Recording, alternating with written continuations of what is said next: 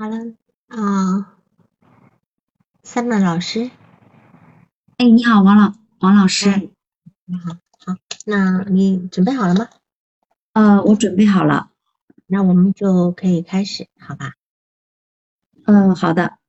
嗯嗯。呃呃，各王老师好，呃，各位直播间的老师们大家好，呃，首先很荣幸能呃能够接受王老师的督导，呃，因为我经验有限，所以在案例中还请各位老师呃给予更多的指导，好，谢谢，呃。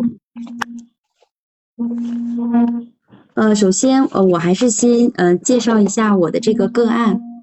嗯嗯呃，我的这个个案，呃，是一位女性，呃，女性来访者，三十三岁，呃，已婚，呃，之后他是大专学历，嗯，之后有现在有两个小孩儿，两个宝宝，一个是七岁的哥哥，一个是五岁的妹妹，嗯嗯呃，我先按照他这个呃成长经历。呃，按照时间顺序说可以吗？可以可以。嗯，好的。呃，来访呃，来访出生是家中呃是家中的老大。呃，父母结婚呢，他的父母呃结合在一起是因为呃家中的老人介绍。之后在生来访之前，其实是有一个呃有一个呃，据说有一个宝宝嗯没有要。之后来访是家中老大。之后来访出生之后。呃，跟父母呢，刚开始在三岁之呃一岁多之前是有带着的，之后爸爸是呃常年的在外打工，在呃南方打工，嗯，之后基本上就不在家，呃，来访出生之后基本上都是由妈妈带，但是后来在来访三岁左右，嗯嗯之后，嗯呃来访嗯就被送到了。呃因为来访跟妈妈在一起呢，跟爷爷奶奶家的关系都不是很好，嗯，所以就把他送到了姥姥家，之后跟姥姥生活在一起，妈妈就去南方跟爸爸一起去打工，嗯，之后呃来访在姥姥家，嗯，在外婆家，呃，生活的非常开心，有很多美好的记忆啊，外婆对他给他留吃的之类的，有很多美好的回忆。之后在他呃。五岁的时候，妈妈回来，这个时候就有了弟弟啊，有了弟弟，于是妈妈又留下一段时间，留下一段时间照顾弟弟的时候，但是来访其实就属于嗯半个爸爸的角色被带入进来之后，妈妈对来访就是呃特别的粗鲁，呃来访对妈妈的感觉是非常糟糕的，总是被他骂。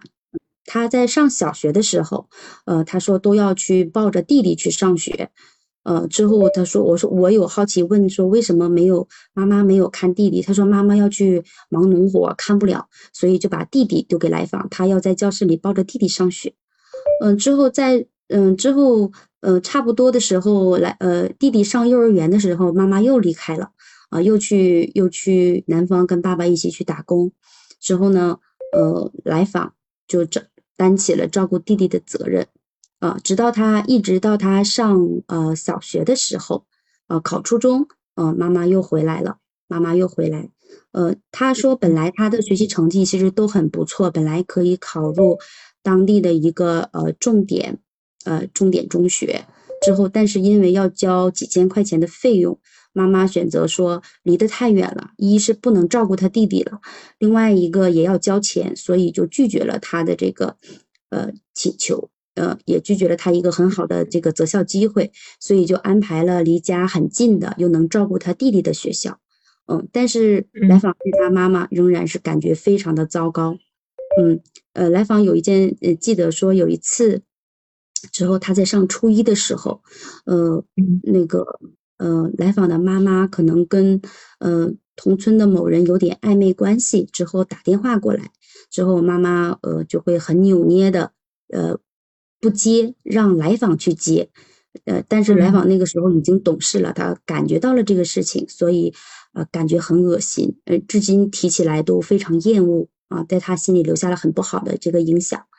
嗯，后面呢，嗯，他说在学校的时候也没有摆脱妈妈的这个控制。嗯，学校是不允许同学呃接电话的，但是他妈妈一定会很粗鲁的把电话打到班主任那里，之后班主任也非常的无奈，就觉得很没办法，就把电话又递给他，之后同学都看在眼里，他就当时觉得，嗯，很很无语，但是又又觉得很丢面子，又很没办法的这个状态。嗯，这是初中的时候吗？初中的时候吗？呃，这个是都是他上高中的时候了，呃，初高中是九年一贯制在一起。那他有住校吗？呃，他有住校。哦，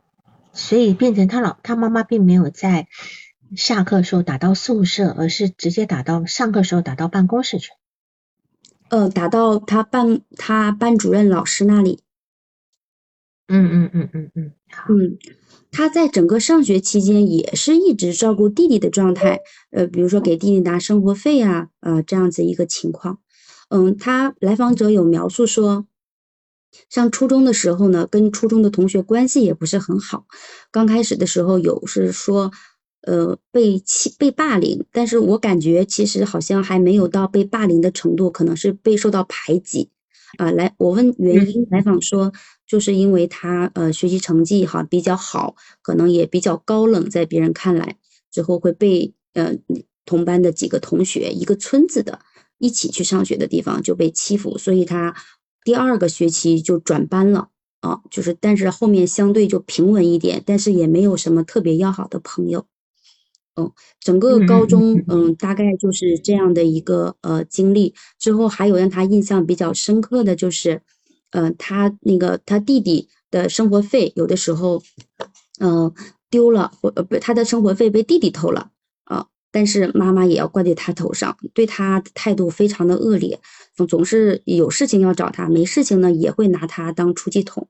来访说他生弟弟其实就是妈妈的一个执念，当地并没有重男轻女，但是妈妈就一定要觉得说生个生个儿子会比较有面子，但是又不是经常管。以至于弟弟在青春期的时候，有的时候被妈妈唠叨，经常情绪失控，妈妈管不了，都会喊他去，你去把你弟弟叫回来或者怎样。嗯，来访者就承担一个爸爸的半个爸爸的这样这样的一个角色。嗯，这个是他呃大概一个上学的一个经历。嗯，后来他呃考入了一个大专，嗯，考入了一个大专，是呃是一个呃助产士。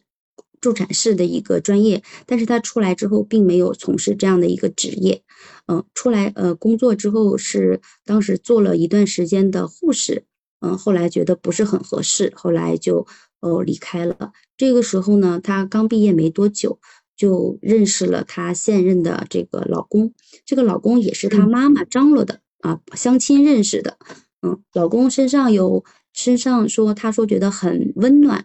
啊，很阳光。啊，这个跟她的成长环境可能截然不相符，所以她就嗯跟老公对老公的印象非常好，所以两个人相处了一年多之后，呃就就步入了婚姻。嗯，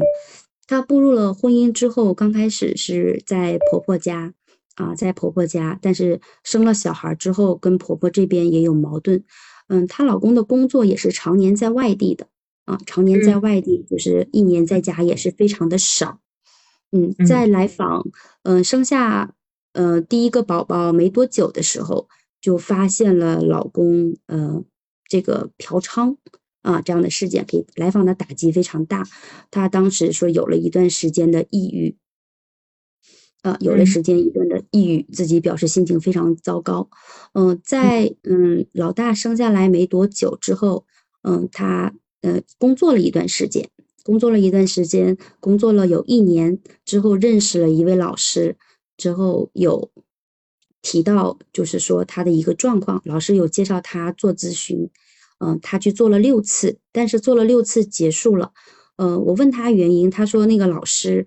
当时说，哎呀，只要这个男人做什么事情不让你知道，呃，就可以理接受，他就觉得特别，呃，不能接受老师这样的说法，所以就主动结束了这个咨询关系。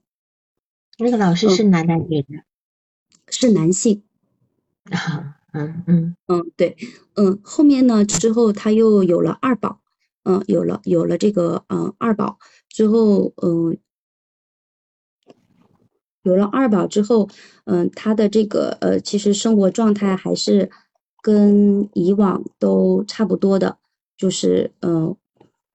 呃，就是还是自己照顾宝宝，跟有的时候公公婆婆会过来帮忙，但是基本上不跟呃娘家这边啊妈妈这边有什么联系。嗯，之后他呃第二次呃第二次的时候，嗯，在二零年的时候，嗯又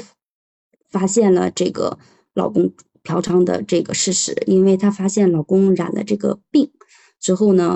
嗯，有去质问，但是老公不承认。他说：“嗯，我是做过护士的，你这样骗我没有用。”之后老老公就有承认了，这又给来访嗯造成了二次创伤。嗯，但是呢，就是呃中间嗯经过沟通，好像来访也不想放弃家庭。嗯，之后她啊老公也有表示悔改，之后这个婚姻有一继续维持着。呃，直到嗯前不久，就是嗯二一年底的时候，嗯之后嗯来访就，呃二一年二一年的底的时候，她在呃老公的手机里在看孩子的这个学习群的信息，结果又发现了呃来访呃来访的老公又发现了这个出出轨嫖娼的事实，呃这个时候。嗯，是我们刚刚建立咨询关系的，呃，不久啊，刚刚不久，这个是他发现了这样的一个事实，当时情绪非常的激动，呃，非常的激动，之后当时就呃紧急约了一次咨询，表示说日子没法过了，要离婚。嗯，当时我说让他情绪先稳定一下，结果转到下一次咨询的时候，好像这个事情。嗯，就真的过了，因为跟第一次的反差还是蛮大的。嗯，她自己给的理由是，她说跟老公沟通了一下，说觉得我也有错，啊，就是这样的一个情况。嗯，这是他整个的一个大概的成长史，还有他的一个婚姻关系。嗯，我是按着时间线梳理了一下。嗯，我跟这个来访，嗯，我跟这个来访也是，嗯，通过平台之后，嗯，有。经过通过平台之后，他有找到我这边，嗯，就是，嗯，我个人的感觉，我第一次见他给我的感觉就是，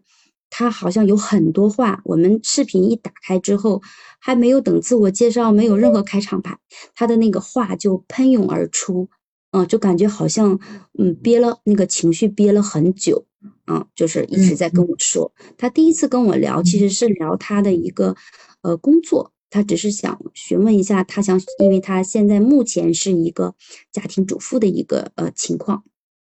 对，所以他是在考虑他到底要做安稳的，在家周边做安稳的闲职工作，还是想去做这个有激情的啊，做销售的工作，因为他曾经有一年类似的相关经验啊，虽然他整体来说他毕业以后工作经验并不多，其实很少，嗯嗯，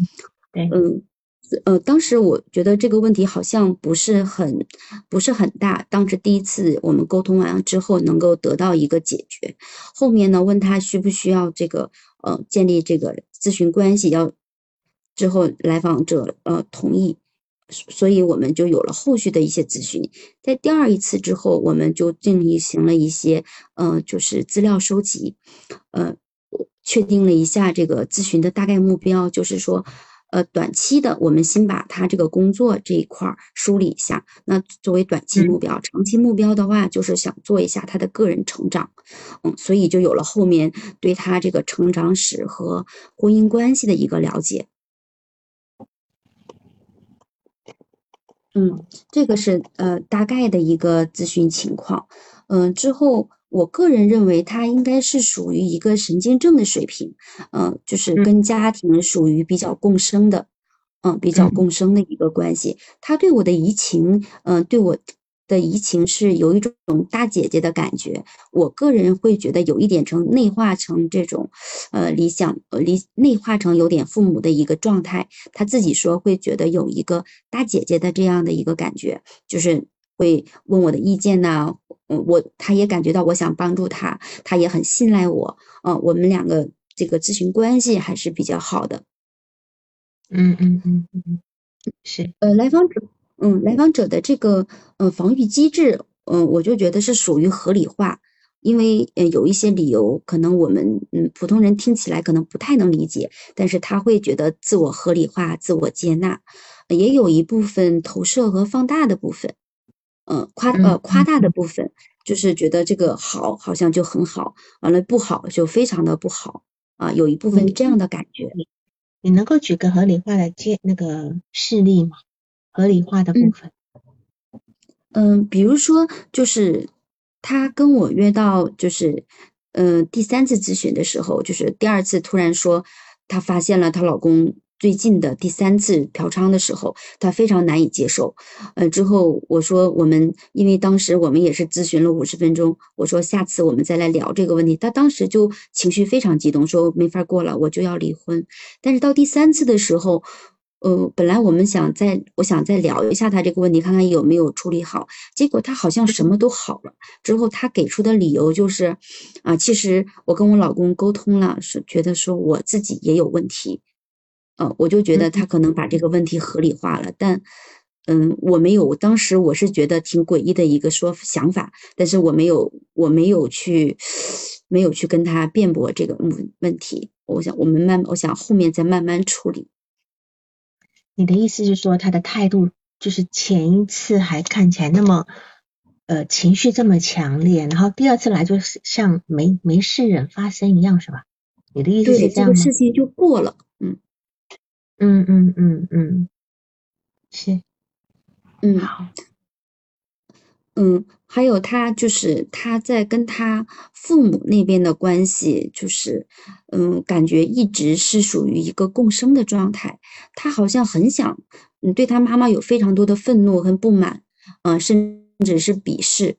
嗯，他就是他妈妈上学的时候有个就是非常好赌。啊，说充满了暴力、欺骗、谎言。他讲了一个事例，就是他妈妈比较好赌。嗯，他爸爸每个月在南方打工都有寄生活费回来，但是有的时候妈妈却给不到他。之后他跟妈妈要学校的什么费用的时候，妈妈就说没钱，说你爸爸没打。后来他才知道，其实爸爸每次都有准时打钱过来，但是这些钱会被妈妈输掉，所以他对妈妈就是嗯不满。愤怒特别的多，但是又摆脱不了。包括他弟弟现在因为一些呃个人原因在打一些这个司法的官司，可能有些纠缠啊，也要可能要需要他作为家里的一个支撑，嗯，去去解决这些问题。所以妈妈每次给他打电话的时候，都会说，呃，你。呃，你怎么，你你去，你弟弟怎么办呢？你要照顾好你弟弟呀，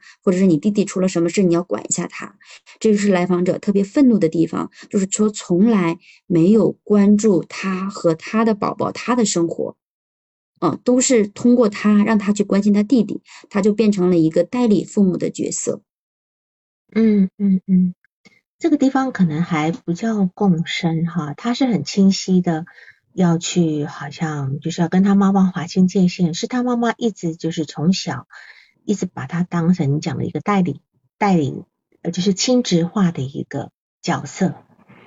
好，因为他妈妈太无能这个部分。所以他对他妈妈当然也因为因为自己的母亲很无能，他又不得不这么放，他又没办法放掉，但是他他又非常的痛恨，就是说在这边他可能有些边界不清，好没有办法去呃真正独立做自己，但可能还不到共生，因为他并没有需要他的母亲，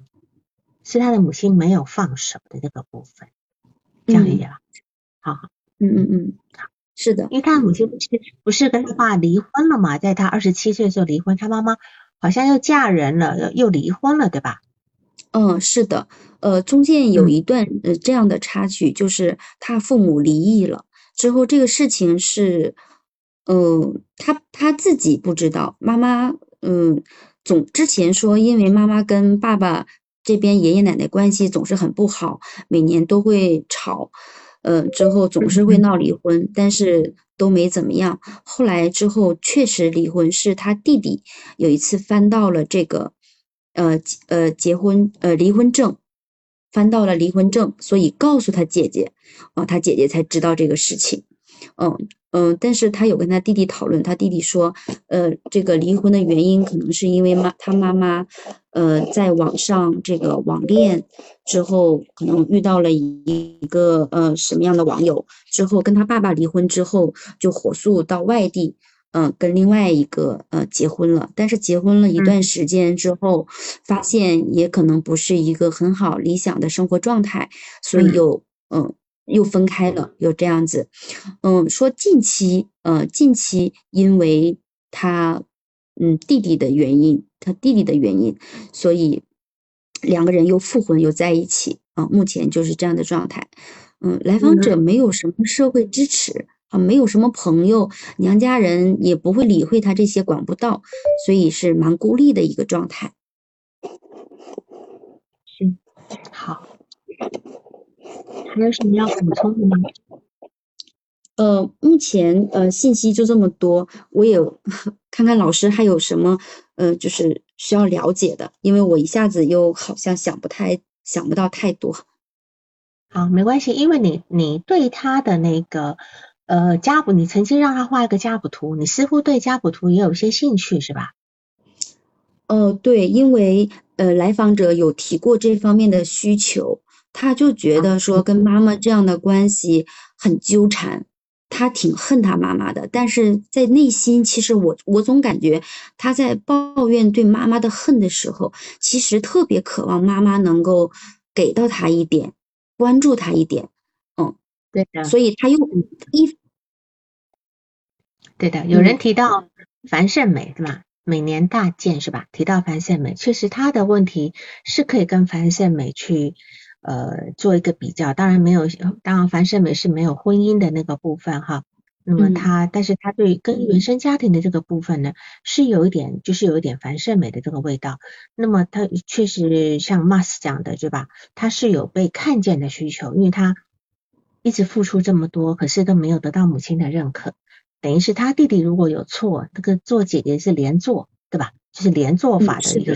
一个部分，所以好像感觉上他是为了为了这个弟弟而生的。我看他小时候要抱他弟弟去上学的时候，应该是差不多四年级，因为他弟弟大概呃六年，他弟弟幼儿园的时候，他妈妈就出去工作了，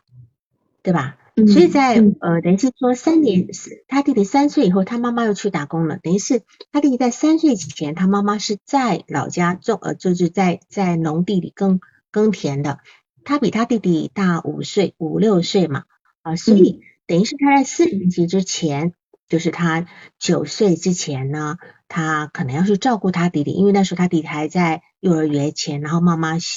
需要他帮忙，所以他可能那个时候，可能大概三四年级或四五年级的时候，必须抱着弟弟去去教室上课，对吧？弟弟应该是在三岁，在三岁以前。那么我们就可以想到一个感觉哈，他似乎就像你讲的，不管是半个爸爸也好，或半个妈妈也好，他其实有在他那个呃，就是在他那个进即将进入青春期的时候，他他曾经养育过一个孩子。就是他弟弟，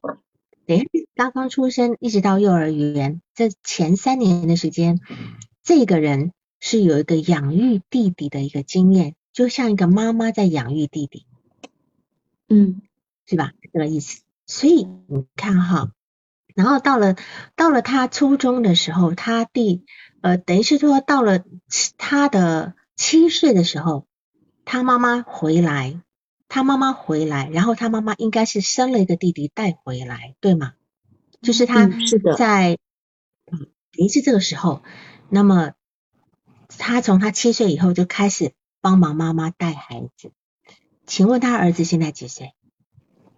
嗯，他儿子现在是七岁。是，就是上一周的督导，我们讨论过一个周年效应的问题，一个周年效应的问题。这个时候呢，他的儿子到七岁了，然后呢，到了他当年开始在带弟弟那个年龄，虽然说他还有一个还有个女儿，但这个时候呢，其实会引发他很多很多内心的那个当年所压抑跟没解没解决的一个冲突的部分。那这个地方我先提一下，待会我们再来谈哈，就是说，嗯，他事实上呃在大专毕业以后呢。他虽然学的学的是助产，可是他没有做过助产方面的工作，很有意思。他学助产，然后到教育机构去做，曾经做过销售，对吧？嗯，是的。所以他其实他仅有的一两年，也许两年哈，两年加上加上他的助产的工作，两两年多的工作经验，都跟养育、都跟教育是有关的，都跟这个部分有关的。等于是说，其实他从很小就开始当妈妈，代替他妈妈当妈妈，一直到他只是呃毕业以后没多久，他就好像毕业结了婚第呃一年，他就怀孕了，他就怀孕就怀了怀了老大了，好怀了老大，然后呃三年之后一五年又怀了老二这样子，然后他的弟弟是目前是坐牢的，因为他弟弟是一个可以说吗？可以说吗？他弟弟可以，可以，可以，他弟弟是不涉及姓名。啊，好，他弟弟是组织卖淫坐牢的，是吧？等于说他弟弟是去年还才坐牢，对吧？是去年还二零年二二零年坐牢的，二一年坐牢的。他弟弟二零年结婚，二一年坐牢。然后他有一个，他有一个，他有一个舅舅，妈妈有一个大大舅是残障。然后很早就过世了，有两个舅舅，有两个小舅，他妈妈排行老二，对吧？嗯，来往的妈妈排行老二，他的第二个舅舅现在也是坐牢的，而且进出监狱很很好几次，对吧？因为偷窃是吧？然后还有小舅，还有小舅呢，就是非常就是那种呃非常势利啊等等的，所以你当时画了一张家谱图给我。然后我帮你改了一下，因为你好像对这个来访者对于家，因为这个来访者他曾经，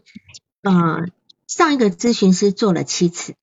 六次还是六次，然后呢，他参加过，他参加过加排，他参加过团体动力的，就是动力性的那个治疗，就是团体的治疗，还参加过萨萨提亚，对吧？是的，这对不对？所以你想想看。这个从我刚才刚刚说他的，他选的助产士，他做的是教育培训，然后呢，他又做了这么多的这些属于，你看萨提亚也是属于关系家庭家庭排列的部分，好，他比较偏家庭排列部分，然后他又做了家排，然后他又做了团体的这个，你觉得他到底要什么？这来访者到现在为止，你能够理解他到底要什么吗？能够理解，你做了，目前做了十二次，对吧？嗯，是。觉得他要什么？嗯，我感觉她从跟她跟她老公的关系当中，她好像就特别想要要这个家庭的完整。是是，没错，她要一个家庭的完整。她需她特别需求对。嗯，需要就是母亲、父母亲的这个关注和关爱，好像他从来就没有好好得到过。好，我从你们对话里面拉出一段话来讲哈，就是你第十次的一个对话。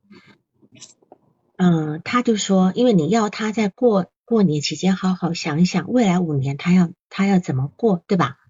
他就回复了你。他在过完年以后过来讲，说我可能就是对自己的期待多一点，就是可能会想要自己一个人以后怎么去过，去好好的生活，就是好像那个梦想没有他，这个他指的是她老公，对吧？哈，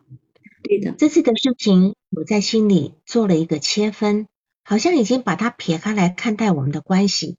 就不像以前那么信任和亲密。但是真的让我很遗憾，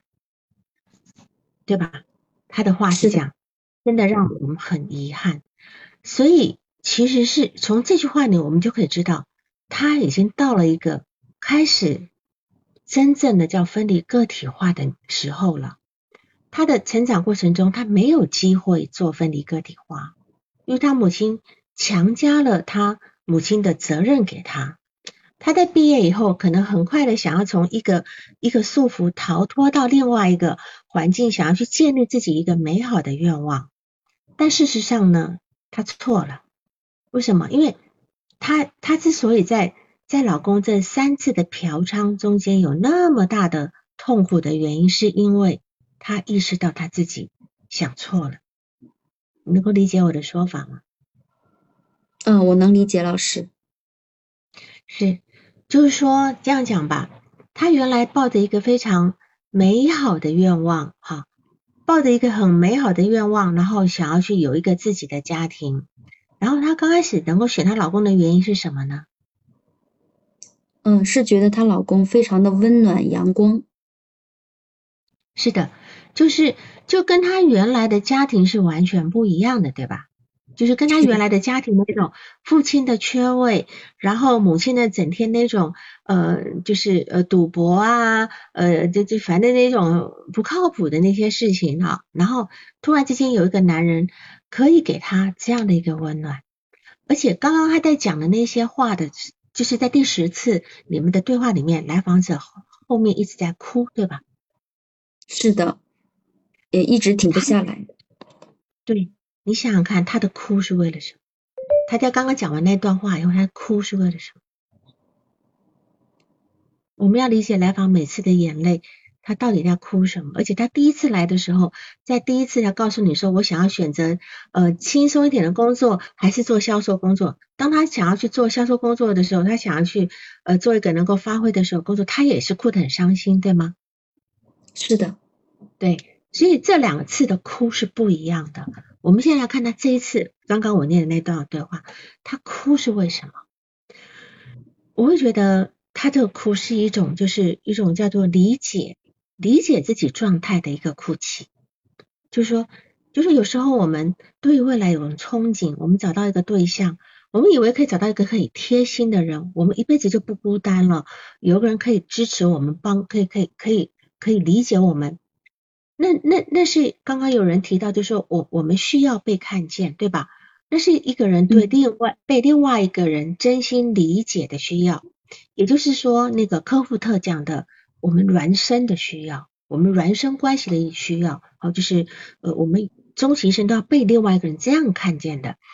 那么，我们有那样的需要，需要被理解、被需要、被接受，是吧？但是在这里，来访者感到她跟老公开始感到她跟老公不一致了，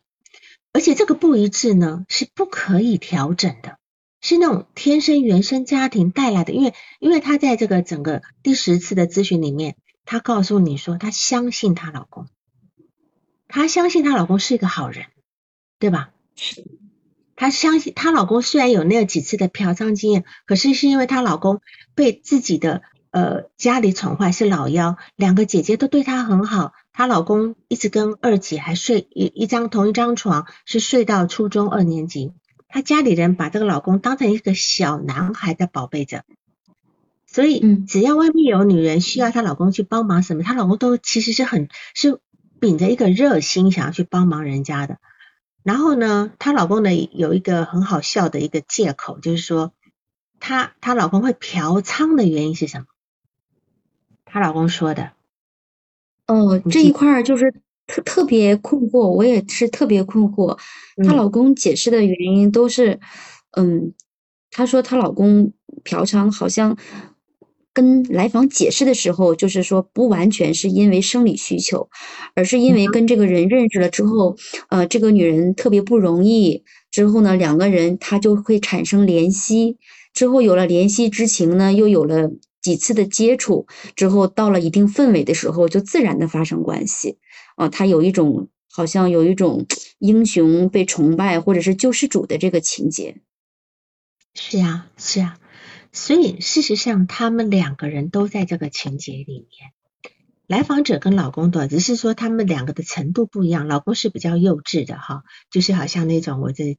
救这个救这个，就是这叫做嗯这个救救什么人于于这个于于这个苦海中的种哈。那你既然这么有爱心，你捐钱就好了呀，你给他钱就好，何必用嫖娼的方式对吧哈？所以在这地方，而且他问他还能够接受这个说法，他也。好像没有那么大的愤怒，你不觉得很奇怪吗？是的，我问过他，我说你你真的相信吗？他说我相信。来访说他相信她老公就是傻白甜。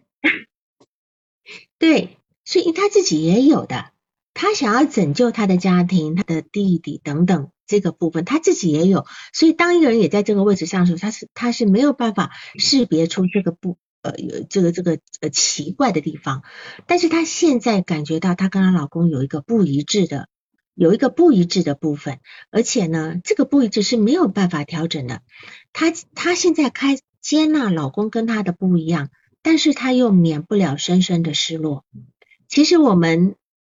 我们对于一个人可以跟自己完全融合的那个需求呢，其实是我们很早年的愿望。这个早年是早在我们刚刚出生，甚至在我们在母亲的子宫中的时候，这个那种感觉是最美好的，因为那就是一个母婴的关系，最早的母婴关系，在我们呃呃刚刚出生还在妈妈怀抱的时候的那个时候是最温暖的。其实我们每个人都想要去重温。重温这个没有声音了吗？就是我们每个人都想要去重温这个当年这种完全融合、完全被理解，我不用讲什么，人家就知道我要什么那样的感受。所以在这个地方呢，佛家讲的贪吃嗔，其实都是来自于我们要温暖那样的感觉，我们要重温这样的感觉，那是人天生的，那是人的天堂啊。那是个天堂，从但是从一出生的那一刹那开始，我们就逐步迈向一个人独自一个人的状态了。所以，我们最终要去接受，我们其实是这个天地间，我们或许会有跟我们很接近的人，但是不可能有完全接近的人啊，完全一模一样的人。我们有一定有我们独立的那个部分，所以来访者会在这个时候这么伤心，他知道了他他要的那个部分是不可能得到了，但是。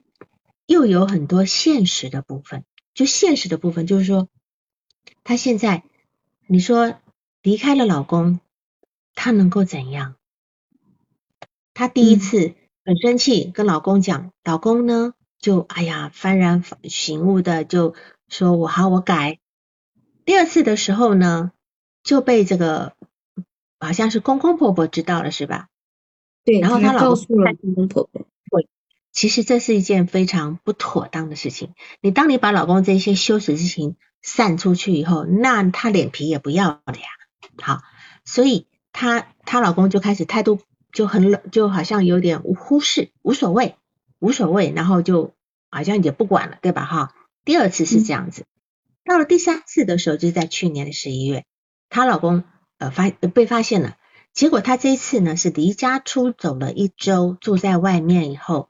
后来他们和好了，当然老公肯定找她，她也想明白了，她回来了。回来了以后，老公现在每天十几个短信，因为老公跟她是分居两地嘛，她老公在另外地方、另外一个城市上班，多久回来一次啊？嗯，好像他据他的说法也不太固定，就是一年能在家一个月，就是好好像很了不得的样子。对，这个地方也重复他妈妈跟他爸爸的状态。他爸爸去外地打工也一年才回家一趟，对吧？哈，好，那他就在家里带孩子。结果呢，这个地方呢，这个地方呢，他他他心想，我现在已经回来了哈，我们都重新，她老公现在这么好，可是她反而害怕，是的吗？她忐忑不安，非常忐忑不安。就老公现在每天十几个短信。但是他忐忑不安，你觉得他忐忑不安什么？嗯，他好像觉得这是一个假象，或者是觉得老公好像并没有变好，只是说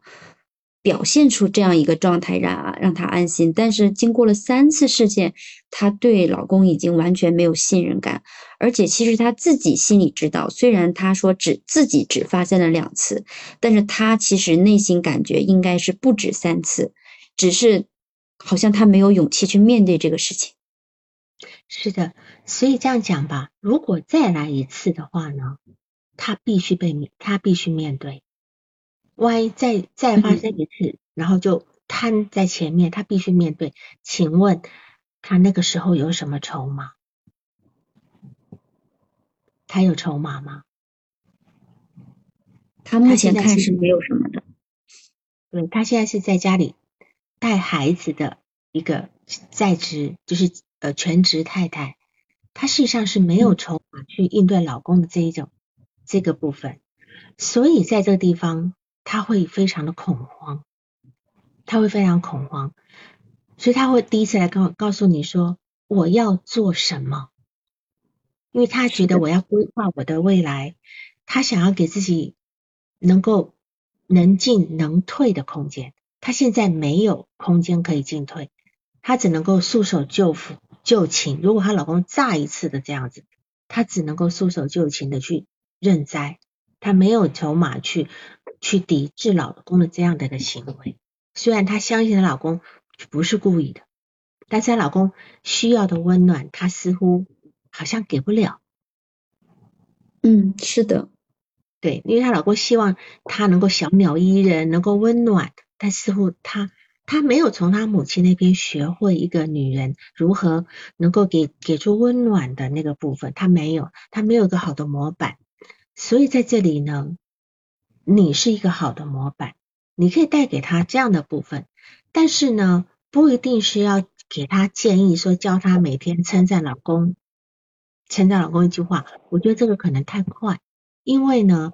我们还没有让他内心的那份。委屈啊，就是我们还没有共情到点，共情位置没够没到点，你就反过来要她去去安抚她老公，这不就像小时候她自己没有被照顾到，还要去照顾她弟弟一样吗？你理解吗？嗯，是的，你的位置可以站在一个好母亲的位置上，你也可以站在她母亲的位置上，但是如果你今天要她怎么去去经营婚姻，教她什么，那你等于就是站在她原来母亲的位置上，你没有顾虑到他的需要。我们先去顾虑到他的需要，那他的他被满足之后呢，他的所有的动力，他所有的天赋才能才能够发挥出来。就一个人，他要完全被看见，能够敬应他呢，等等的，然后他有能够理想化你，这个力量才能够帮助他真正在他自己活出他自己要的那一条路。他现在都不知道他自己要什么，所以比昂呢，比昂他就是他就说。一个咨询师哈，要无欲无意，好，所谓无欲无意，要无欲就是没有欲望跟没有记忆，就说这是一个最纯粹的倾听啊。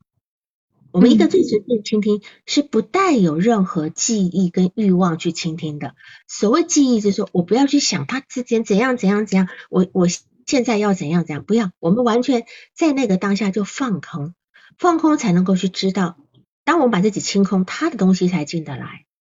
来访者的东西才进得来。哈，那么我们把来访者的那个那个贝塔功能，就是贝塔功能，就是他的初级思维，他不能够表达的冲突、痛苦、情绪，然后他告诉你，然后我们就转换成阿法功能。阿法功能就是刺激思维，是个逻辑思维，就是我们替他消化好的那个东西呢，给他。那这是比昂一个容器理论的那个部分。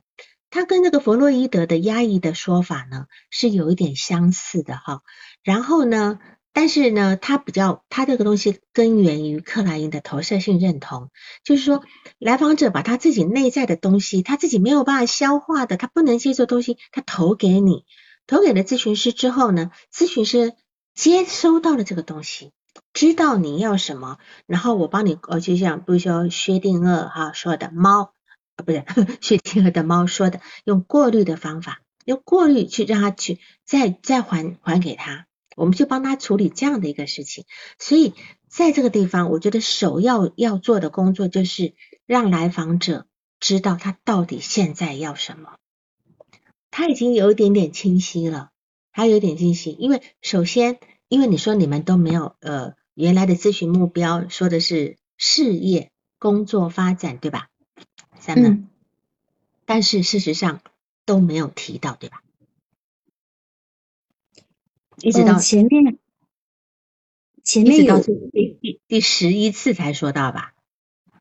对，前面第一次有提到之后，就是说，其实是看他自己想选择什么。最后来访者也并没有给出一个明确的答案，好像他自己还在这个模糊的时候。嗯，因为他又放不下两个孩子，但是又去到外面做销售的话，他又没法陪伴，所以这个就变成了一个不了了之。直到后面的时候，就是说想看看从他自身还是要成长起来，啊，这样子来访者也接受了这样的一个建议，但是目前看他自己给自己的对规划，好像我个人的觉得也不太可行，但是我又担心说，嗯，是不是我的一个卷入，或者是我的一个个人意志，呃，这样影响到他，会不会又不好？对，首先是这样子，让他先在他的婚姻里面先安住。先安定住，因为他至少是相信她老公的。嗯，他带着是焦虑的东西，事实上是没有办法做任何事情的。就是说，作为一个咨询师呢，你是要承载他的焦虑，然后呢，并并把他这些焦虑的信息呢，先消化以后呢，用正面正面积极的东西翻译出来，再回回馈给他。就如同他在带孩子一样，孩子在那边哭啊闹的很焦虑的，不知道为什么不舒服的时候，妈妈可以去解释说：“哦，宝宝你是怎么样了啊？你需要怎么样了？”就宝宝一听到妈妈的解释，宝宝就安心下来，就不会觉得哦，我现在好像很不舒服，可是我又不知道干嘛，对吧？哈，所以这个这个其实就带一个婴儿的状态是一样的。然后这来访者呢，他有我们要先找出他的力量。在这在这个里面，我看到一个他很有力量的地方，就是他在初中的时候呢，曾经被班级的宿舍同学给排斥，对吧？嗯，是的。然后呢，他做了什么样的处理呢？呃，他调了班级。他调班是自己调的，还是谁去帮他调的？他妈妈？他妈妈有出面吗？呃，我记得好像他妈妈有跟老师有提过。对，他是找了他妈妈，是，就说不管妈妈出面做什么样的事情，至少他敢去面对这个事情，而且还因为你知道，在这种学校，其实要调整班级其实是不容易的，对吧？嗯，一般来讲，如果我们的孩子在班上里面，你要去调班，首先你要担心这个老师的问题，你要担心什么问题？除非你有一个很强的支持，就说你你我要这么做。所以他也敢去调班，你想看他调到另外一个班或调到另外一个寝室，那别人怎么想？他还得去，他还得去面对新的这个地方。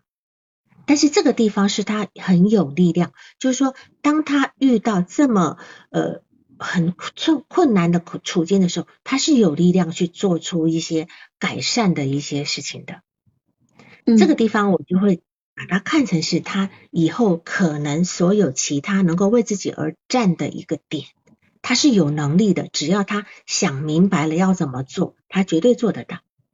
但他现在没有想明白的原因，是因为为什么？他他就是他生出来就是为了当妈的呀。他从小这么小就开始教育，就开始照顾他弟弟，好，甚至他弟弟的零用钱还他他妈妈交给他来。安排对吧？安排他弟弟的生活费啊等等的，他很早就当妈了。然后在这个地方，他又有了自己的孩子，所以他一提到我要去做一个比较忙的销售工作，要发展自己的时候，他哭的很难克制，因为他想到他要把孩子放开一点，他才能够去做，对吧？他要牺牲孩子，所以这个是他非常痛的地方。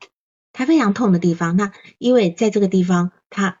他原他他其实是很在意这个家庭的，所以他才会去做加牌呀、做萨提亚呀等等的，他一心一意在这个家庭里面。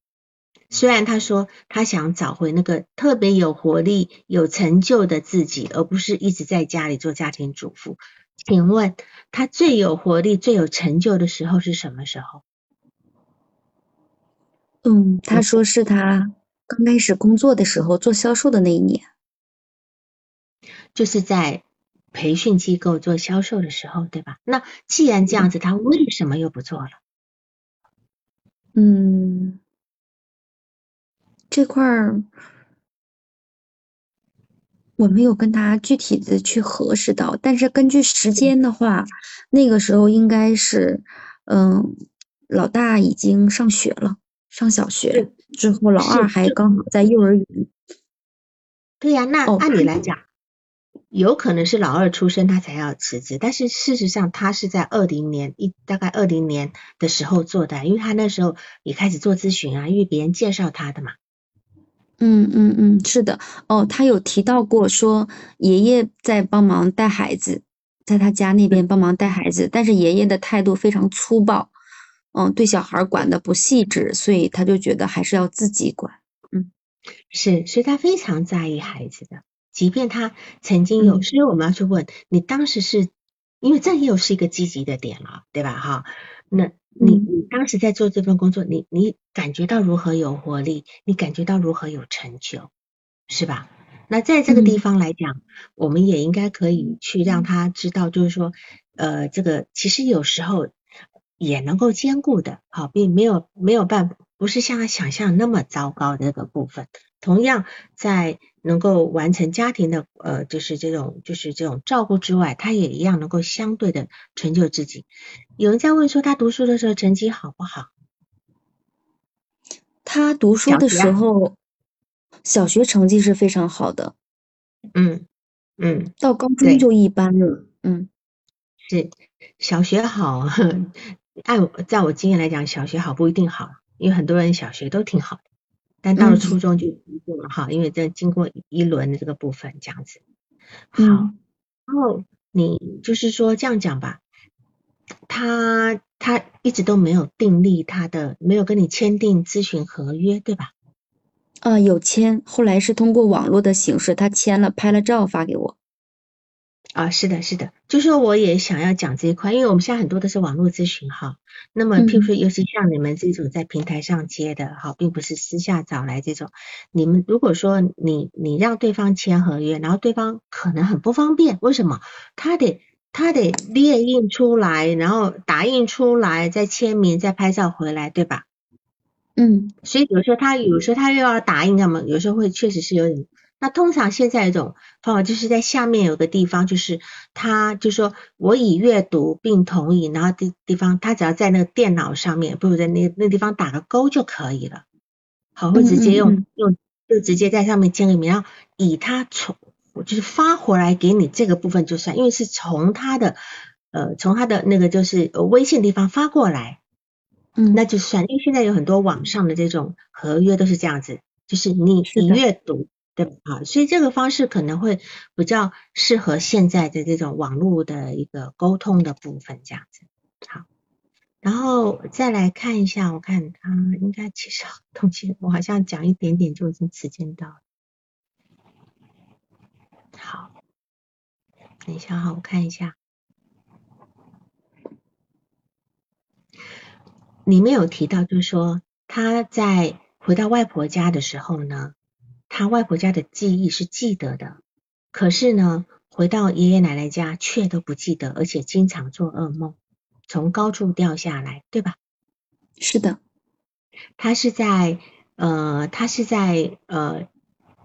爷爷奶奶家是到哦，他三岁到六岁的时候是去外婆家。然后等到他妈妈回来的时候，七岁回来的时候，又把他从外婆家带回来了。然后从出生到三岁的时候，他是跟跟爸爸妈妈在在爷爷奶奶家。后来爸爸一岁多去打工，他妈妈在家里跟他的公公婆婆，就是他的爷爷奶奶，其实是常常吵架的，就是处不好，对，好关系不好。那我们来看这个情形，他为什么记得爷爷奶奶家，却不记得？呃，记得外公外婆家，却不记得爷爷奶奶家，因为爷爷奶奶家反而还年纪还那那个，你看啊，他三到六岁在外婆家，外婆对他很好，很温暖这样子。那么那那妈妈等到那个外婆家呢，其实是一个非常好的环境，一个非常平和的环境。那么在那个环境里面呢，没有妈妈跟奶奶的吵架，也没有妈妈跟爸爸的吵架。他不用活在一个提心吊胆的环境里面，那么但是在奶奶家的记忆是不好的，甚至是逃避的，所以在奶奶家他的记忆都不，因为他当时的感受不好，所以他他就这个地方会被他自动屏蔽。那么其实呢，他自己年纪小，还要分担母亲照顾弟弟的工作，而且可能重则得救，会惹来母亲的责打哈。所以他高空坠落的梦，他他到了奶奶家会开始有高空坠落的梦。其实呢，大概是一种承受一种比较高的压力。那当时他很缺乏自信，总觉得自己什么时候会做不好，对吧？而且对于一些大人给孩子的那种约定，其实大人常常是不守不守承诺的这个地方。嗯那么这个地方他很不安，但还有一个可能就是说，此时这个孩子呢，我们还我们当我们还是孩子的时候，我们都有一个夸大字体的部分，就会显得有时候我们有时候小时候如果开心一点，我们我们做的梦是那种飞的梦，你们都做过吧？会飞啊，飞檐走壁，自己很厉害。可是当我们一受到挫败的梦呢，一一受到挫败，可能当天我们做的梦是砰的从从上面掉下来。但是这个来访者他只做那种一直往下坠的梦，就表示他其实当时他的个需要呈现的这种夸大的自体客体，需要自体客体的静应的时候，是遭受到挫折的。他一直没有得到夸大自，一直没有得到自体客体的静应。那当然，呃，有一些老人家哈，有一些老人家呢，这个说这个孩子做这个梦是因为要长个子了，但是对他不合理，因为他在爷爷奶奶家是也要长个子的啊，可是他爷爷奶奶家就没有做那个掉下来的，啊，外公外婆家就没有做那个掉下来的梦嘛，所以我会比较呈现。比较倾向前面那几种可能性，就是他的夸大字体没有被静音，加上他可能在那个环境是非常不安的啊，然后再或者是说，大人其实对他其实是没有有可能有很有很多的愿望是没有办法替他实现的这个部分啊，在这个地方。好，那么还有就是说，他还有一个比较大的问题，就是说他对他母亲是没有办法的有理想化的。对，首先，他母亲呃赌博也就算了哈，呃，他母亲要他照顾弟弟也就算了，这些事情都还好。可是，在了在了高中呃，在了初中一年级，他他妈妈回来以后，他发现他的妈妈跟他们村子里的那个叫做那叫什么？村子里那叫谁？有好像有点有染，对吧？嗯然后呢，他那个人打电话来的时候，那个人打电话来以后呢，呃，他妈妈还故作扭捏状的叫他去接电话，说你告诉他我不在，然后扭扭捏捏的那个部分，是吧？嗯其实是这个部分会让他非常恶心的，会让他非常恶心。在这个时候呢，这个地方呢，其实它其实一个完全这个呃理想化幻灭的时候，我们一个人的理想化呢，应该是到了呃，应该是到了青春期呢，会到达一个呃，就是一个完成的一个阶段。如果我们对于我们父母的理想化呢，在青到了青春期以后，是慢慢慢慢的去理想化，而不是像这样子的，像他这样子受到很大的打击的。我们一般会会去认识到，原来父母也就是一般人，他们有他们的优点，他们有他们不足点，对吧？就不会造成孩子这么大的伤害。可是对于他来讲，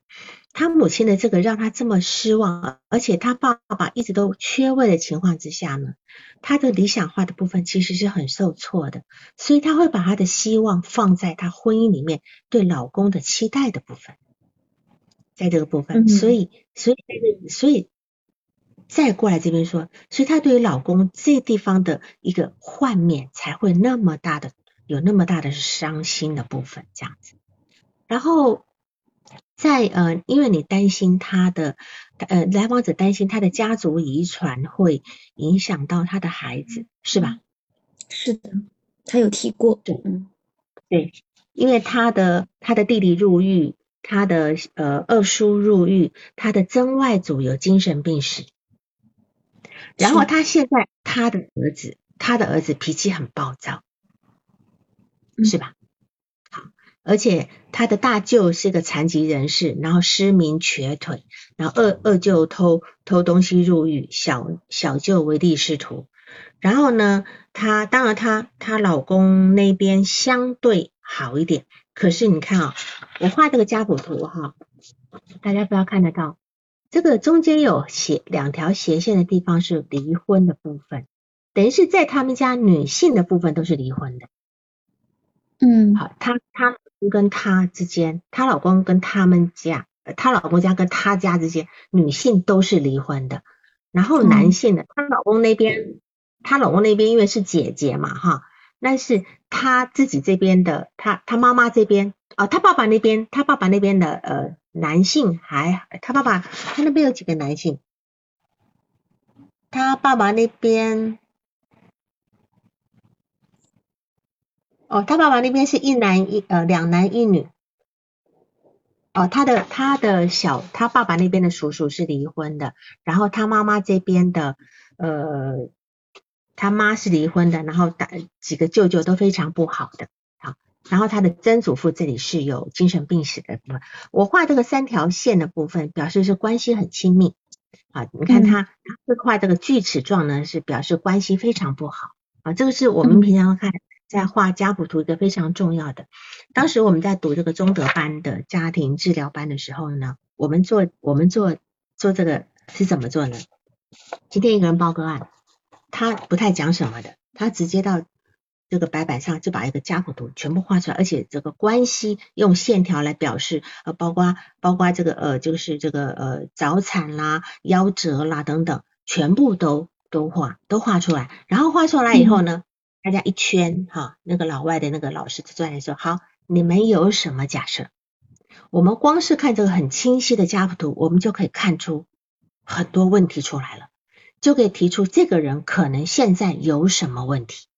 会面临什么样的问题。所所以家谱图它有一个非常好的，就是呃，因为家庭治疗是非常注重家谱的。呃，这个部分我再拍照发给你，好，那就如果因为你有兴趣嘛，但是因为毕竟在这个地方可能比较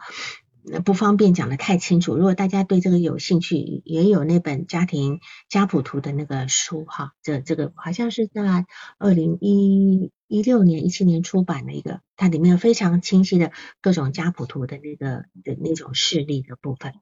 然后呢，他今天非常，因为因为这个来访者呢。他母亲在七岁的时候呢，把他留在奶奶家，自己去打工。那么其实呢，在这个地方，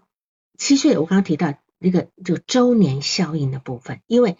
现在他儿子也七岁了。那么此时他是否也在考虑，他是否该给自己一个呃为自己而活，对吧？哈，给自己一个曾经尝试的一个机会。呃，那个书名我一下，我等一下。发给娜娜，让她发在群里面好吗？我把它拍照好吗？好，那本？嗯，这样子。然后那是一个国外翻译的，好像是赵旭东他们翻译的那个书，这样子。然后呢，他读书，他其实这辈子他没有为自己活过，他超读书的超心弟弟，然后缺乏家里的支持，尤其是缺乏父亲的支持，所以在这个案例中，我们完全看不到父亲的身影。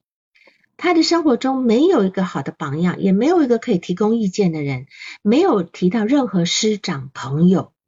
对吧？嗯，是的。他他会关系是不好的，然后呢，没有一个好的榜样可以给他提供意见。在母亲那边呢，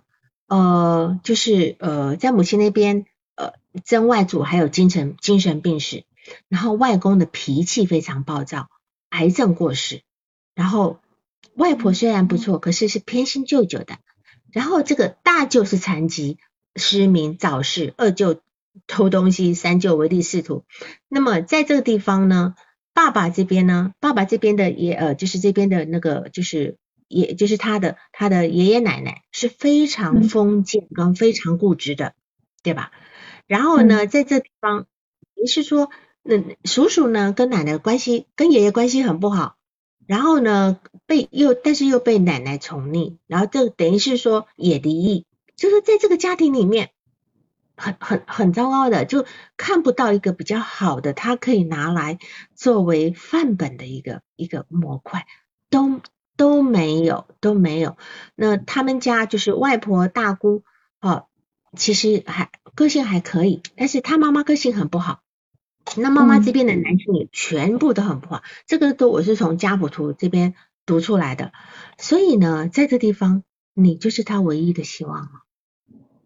嗯，对吧？你是他唯一的，因为你你你今天你有耐心，你能够听他讲，但是首先你要先共情他，作为他今生中第一个能够真正共情他的人，嗯。这个是你先做到的这个部分，这样子好，知道他要什么，因为他一直说他希望被看见，被看见，他要被他妈妈看见。我们别指望他妈了哈，我们就指望你吧，就不要指望他妈这个部分，这样子好。所以在这个地方呢，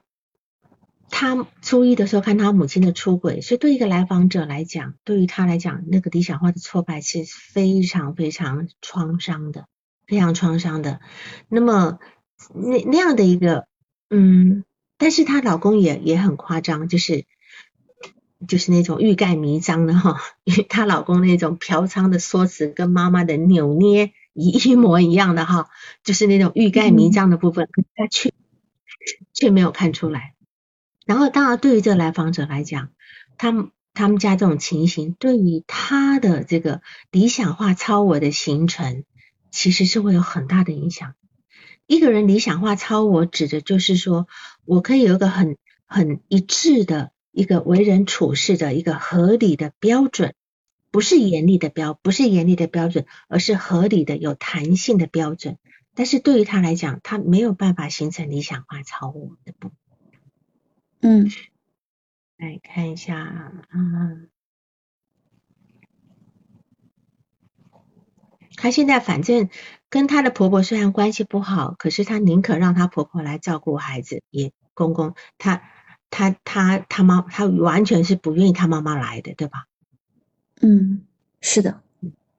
对，所以对妈妈，你看有多贬低，多贬低，这样子。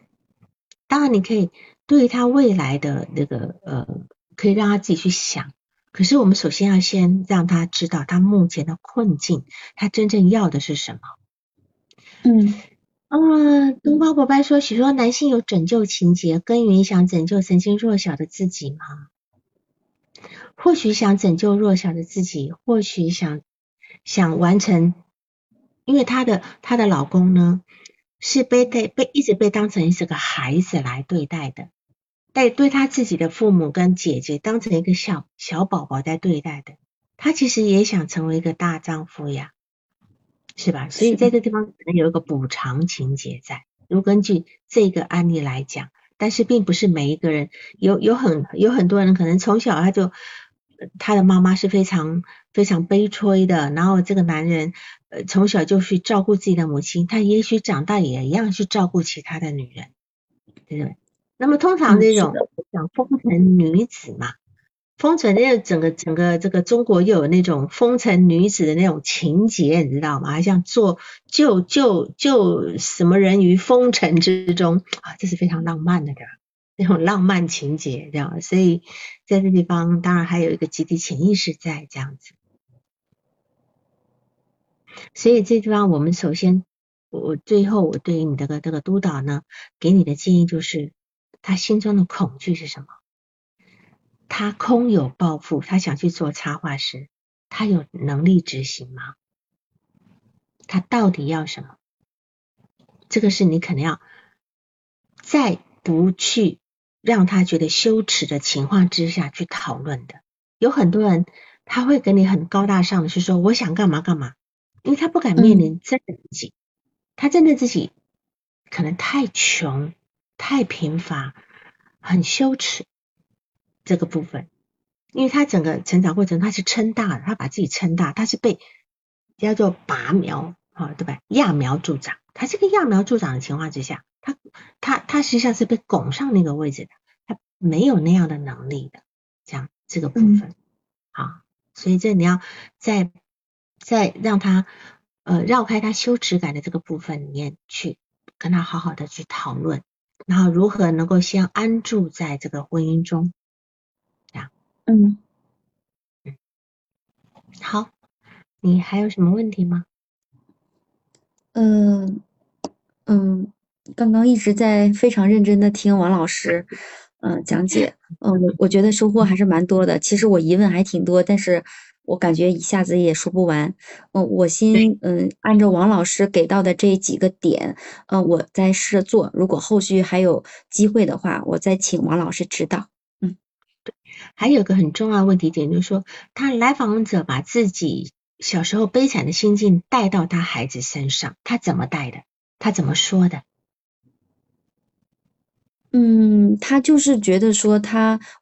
他其实好像不想要这个婚姻了，觉得给他很痛苦，但是他就说为了孩子，呃，孩子跟爸爸在一起很开心，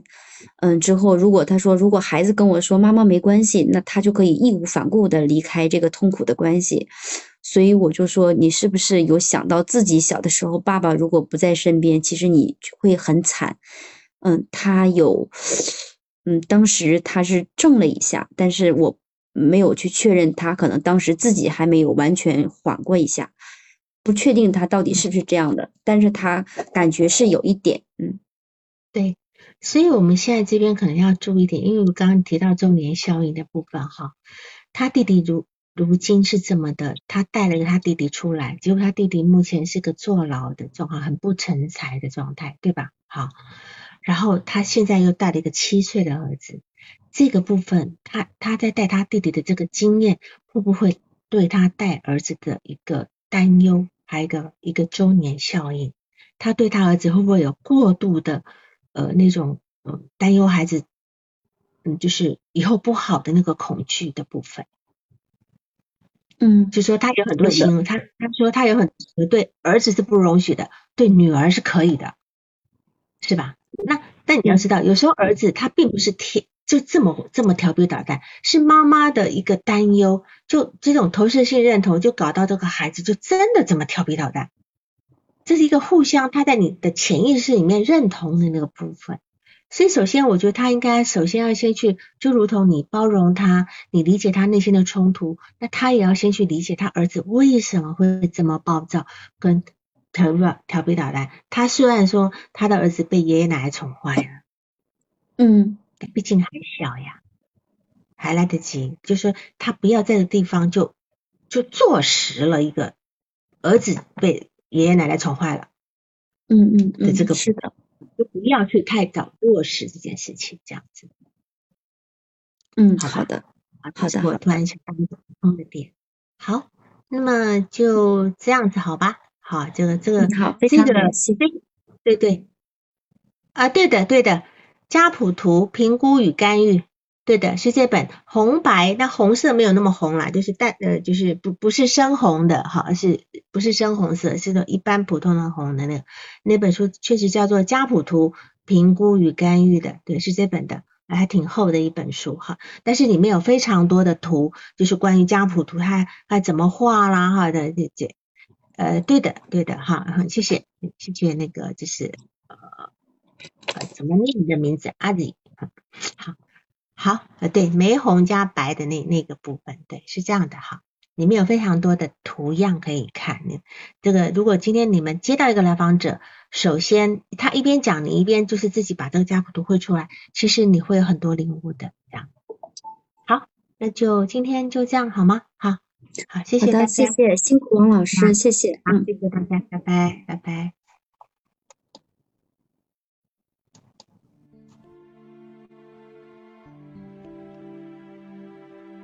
嗯，晚安。